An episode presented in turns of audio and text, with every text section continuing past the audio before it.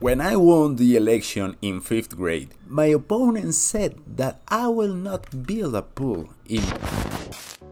No, esta no es otra entrevista ficticia del presidente hablando en inglés. Es un podcast sobre Colombia. Hablaremos de lo que ha ocurrido en el país entre este y el anterior programa, que créeme, no ha sido poco. Gracias a las cinco personas que nos escuchan, sobre todo a las tres que entraron por error. No habríamos llegado hasta aquí, el segundo programa, sin ustedes. Te doy la bienvenida a El Foco, no Fuck ni Foucault, un podcast donde yo, Francisco Morales, un tipo común con un nombre común, comenta nuestra realidad colombiana. Empecemos.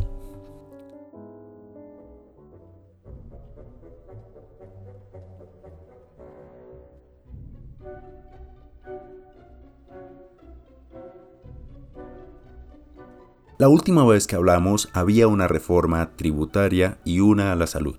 Hoy ya no están.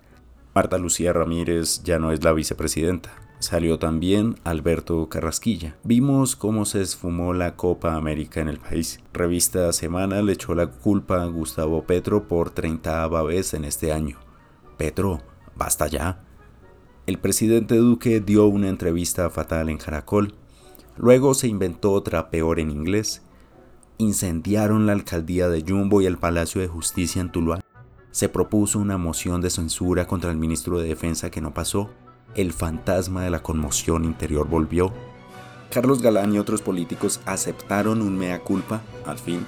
El ejército salió a las calles, la liendra nos dio lecciones de economía, se reinventó el paramilitarismo, la Minga llegó a Cali y fue recibida a balazos. Luisito Comunica llegó al país y le cobraron de más por un plan de datos. Hubo desabastecimiento. Le encontraron un arcoavión al esposo de cierta comediante innombrable.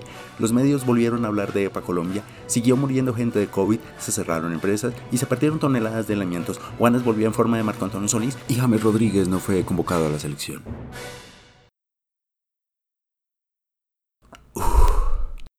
Todo esto durante las ya más de cuatro semanas de protestas que lleva Colombia. Pero también hay un saldo trágico que no podemos omitir.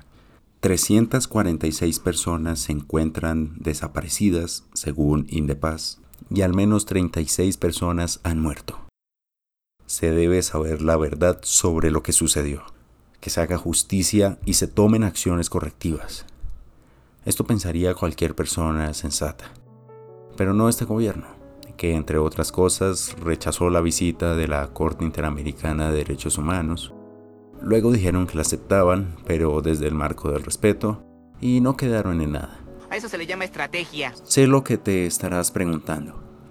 ¿En qué piensa Iván Duque? Que parece desconcertado y superado por la situación. Para averiguarlo, usamos avanzadas técnicas de pensamiento astral y sueñología para adentrarnos por un minuto en su mente. En exclusiva para el foco, la cabeza del presidente Iván Duque.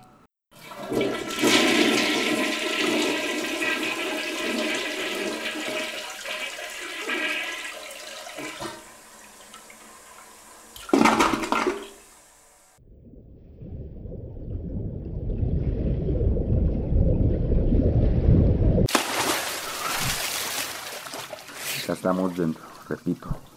Entramos. Hay un pasillo con varias puertas. Voy a abrir la primera.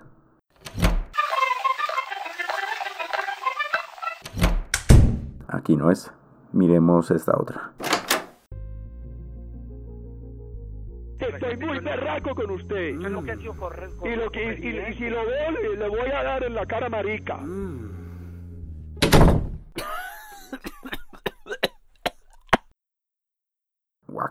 Creo que eso era su centro de placer. Ah, no me pagan lo suficiente para hacer esto. Ya, esta debe ser la puerta hacia su inteligencia política. ¿Qué grandes ideas y proyectos para Colombia encontraremos? Vaya, todo está oscuro. Uh, hace frío. Presidente Duque, presidente. Mm, parece que no hay nadie. Veo una luz roja. Mm, parece un botón. Oprima en caso de emergencia política. Vamos a oprimirlo. Solo hay una caja vacía con una nota que dice lo siguiente. Veamos. Iván, saqué los equipos de esta sala ya que no se usaban y los envié a la zona de letras de Vallenato. Si todo está muy mal, propone un protestódromo. Atentamente, Iván del pasado. Estás bien pendejo. Bien pendejo. ¡Wow! ¡Qué hallazgos! No puedo esperar para volver dentro de unos 150 años. Lo cierto es que nunca habíamos visto a un presidente con una habilidad tan desarrollada para no escuchar. Antes de cerrar, me complace presentarles la nueva sección de este programa, el poema. El amor es como una hoja, en el viento va y viene, pero si es verdadero, en el camino se detiene. ¿Será la hoja de un árbol, de un rollo de papel higiénico o de un Excel con muchas fórmulas? Nunca lo sabremos. Esto ha sido todo por hoy. Esperen el siguiente programa. Puedes seguirnos en arroba el foco podcast.